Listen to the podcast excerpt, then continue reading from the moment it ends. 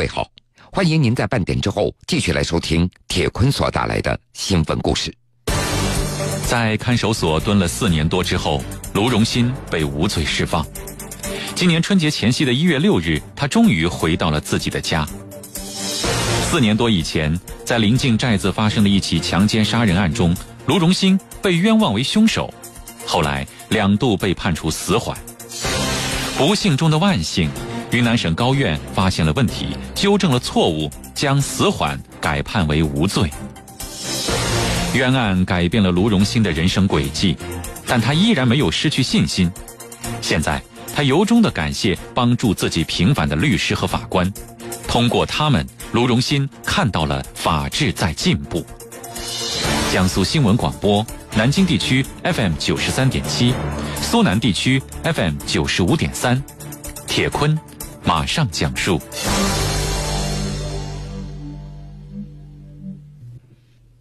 卢荣新的家，那是在云南省西双版纳傣族自治州勐腊县瑶区乡沙人村。同许多普通的山村一样，这里的人们过着平静而又自在的生活。但是，二零一二年九月十号的晚上，一个惊人的消息在沙人村的几个寨子里传开了。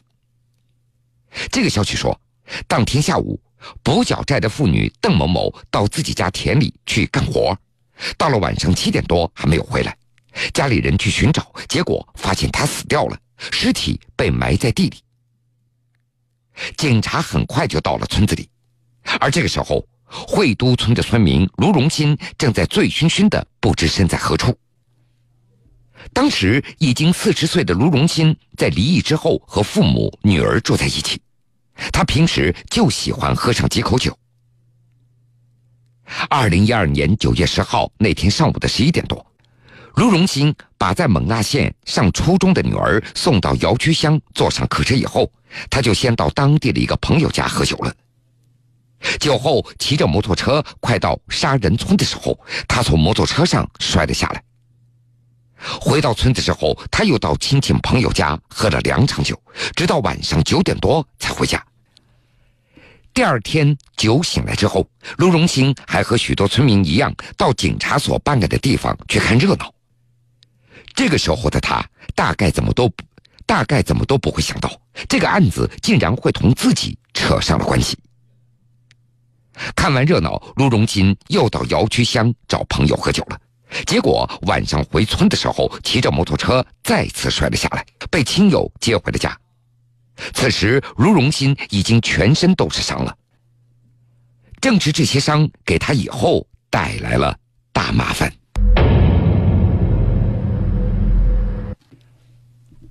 二零一二年九月十号一大早，卢荣新正在村民家中聊天警察突然出现了，把他带到村里的办案地点来了解情况。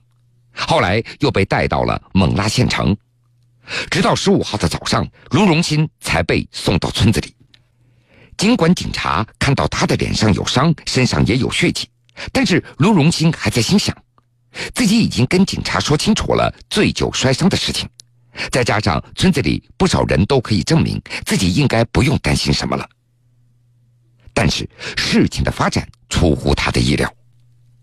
几天以后，警察再次来到村子里，从家中把卢荣新直接带走了。这次卢荣新一去就是四年多。在接受警方审讯的日子里，卢荣新也多次强调自己是因为喝醉了酒摔倒在地上，所以导致身上才带着伤痕。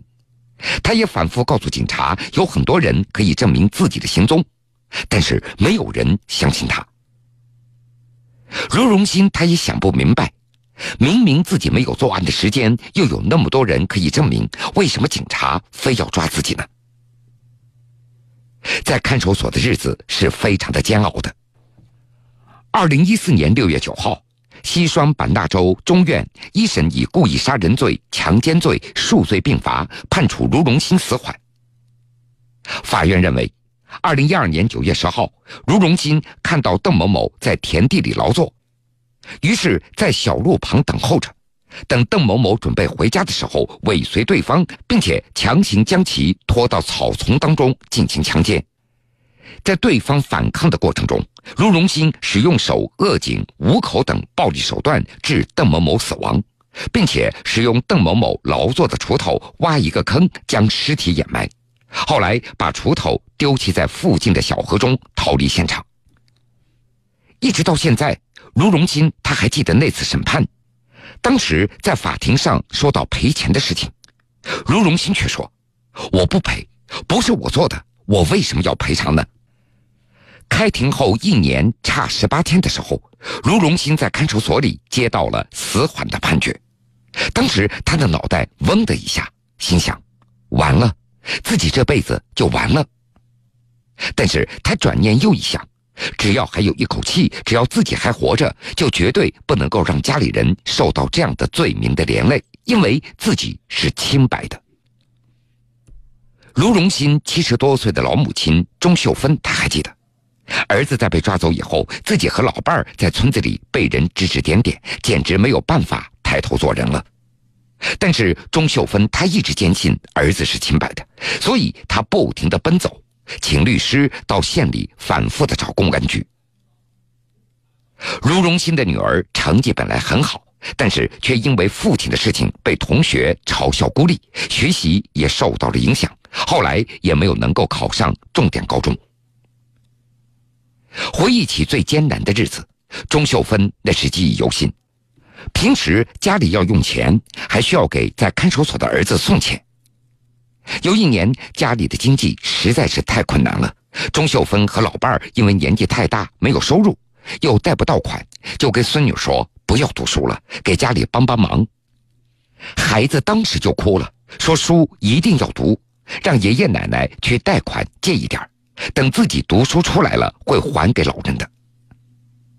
最后，老两口找亲戚帮忙贷到了一点款，这孙女儿才能够继续上学。而在看守所里，卢荣新的日子也不好过。按照卢荣新的说法，看守所里最看不起的人，那就是强奸犯了。被大家孤立，因而他的心理压力非常大。卢荣新也多次跟管教干部说过自己被冤枉的事情，管教干部也给他做了许多的思想工作，告诉他，如果你是清白的，迟早有一天会还你的清白。在看守所里，只有初中文化的卢荣新，他一直很注意学习相关的政策法律知识，他特别关注呼格案、聂树斌案等这些冤假错案的情况。在他看来，这些案子哪怕只有一点点实质性的进展，都能够给自己带来信心。在一个笔记本上，卢荣新写下了这样的一句话来鼓励自己：“我一直相信国家法治在进步，我总有一天会出去的。”卢荣新的上诉很快也有了结果。二零一五年四月。云南省高院以事实不清、证据不足为由，裁定将案件发回重审。当时卢荣新他还以为会改判，谁知道奸罪变成了强奸未遂，这项罪名的刑期则从十年变成了三年。当第二次死缓判决被送到看守所的时候，心底的失落、失望让卢荣新不可抑制的爆发了。而送判决书的法官还很不客气地说：“你都在里面几年了，还不认罪，小心孤魂野鬼找你来算账。”卢荣新一下子就火了：“我没错，为什么要认罪？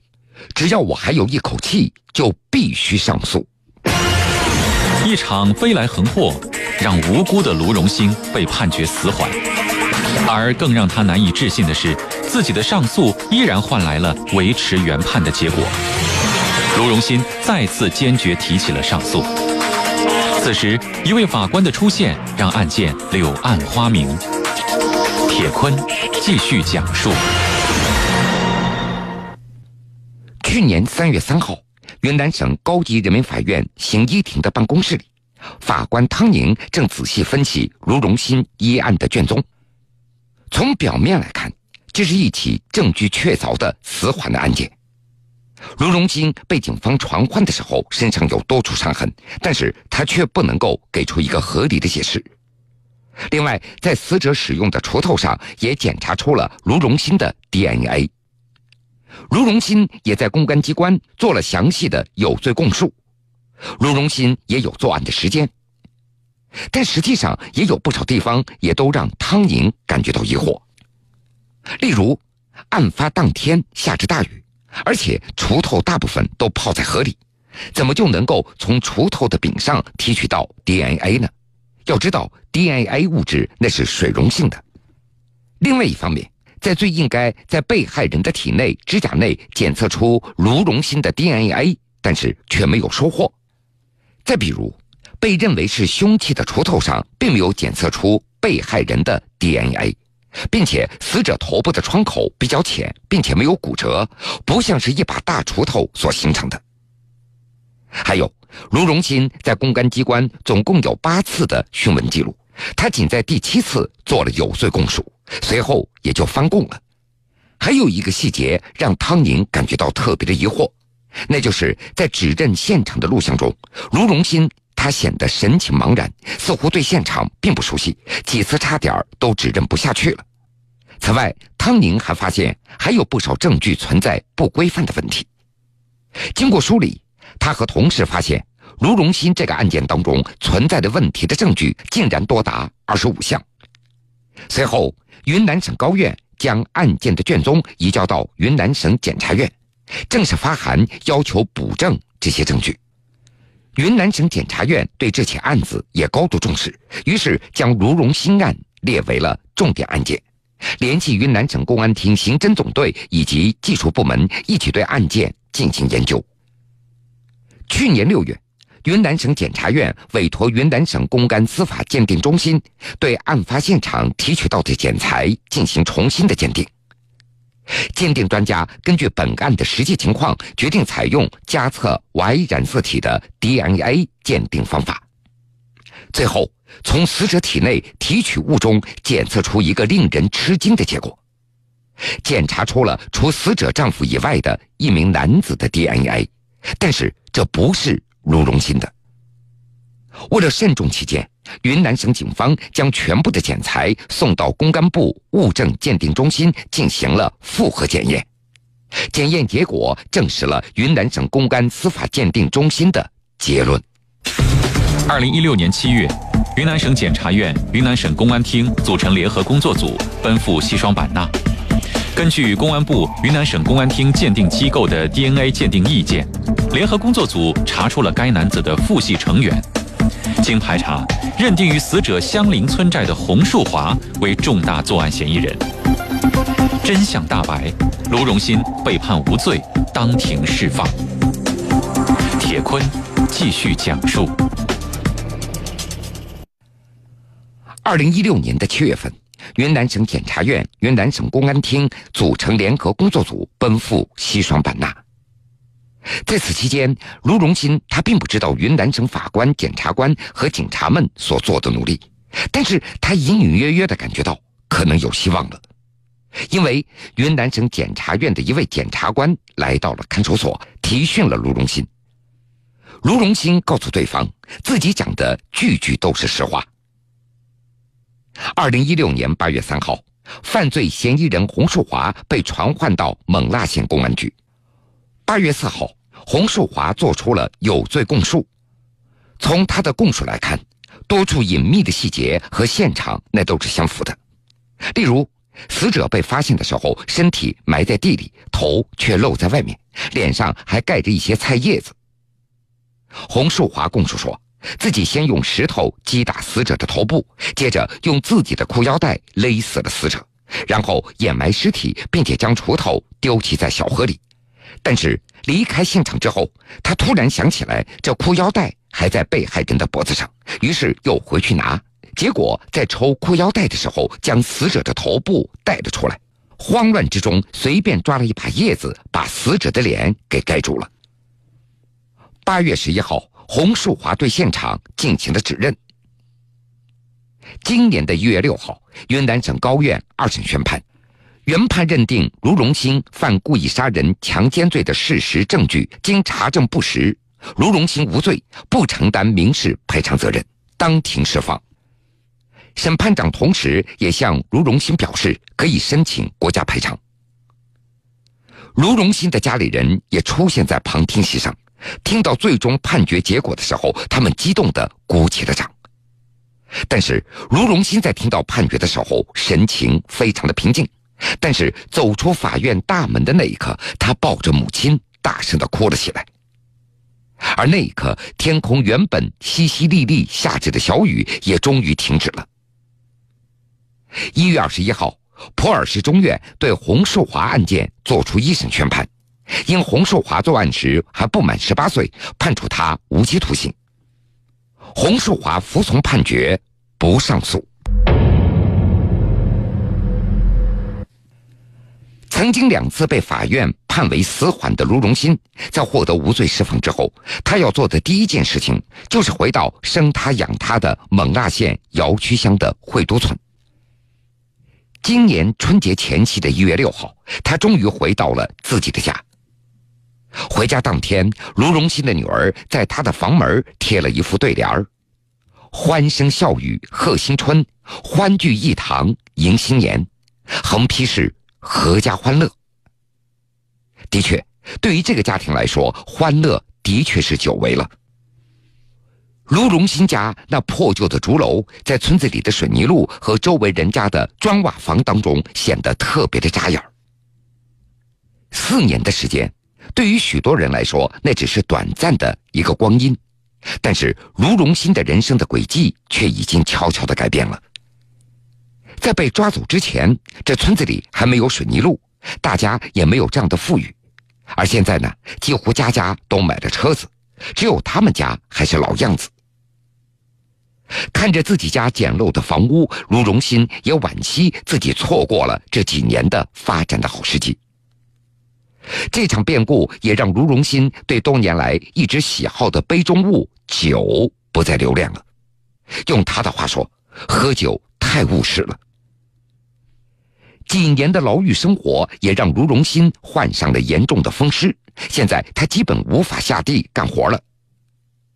回家之后，他经常睡不着觉，戴了四年多的脚镣，那种冰凉沉重的感觉，至今还经常让他在梦中惊醒过来。卢荣新反复的强调：“我永远不会原谅那些不负责任的办案人员，这些人应该被问责，应该给自己一个圆满的说法。”现在社会这样的发达，科学这样的先进，为什么白白冤枉我这么多年呢？虽然有怨气，但是卢荣新也由衷的感谢帮着他平反的律师和法官。在他看来，正是通过这些人，让自己看到了法治在进步，自己才能够一直坚持到现在，最后还了清白。目前，卢荣新和辩护律师还在商议提起国家赔偿的相关事宜。用他的话说：“我现在劳动也做不了了，只能够走一步，看一步了。”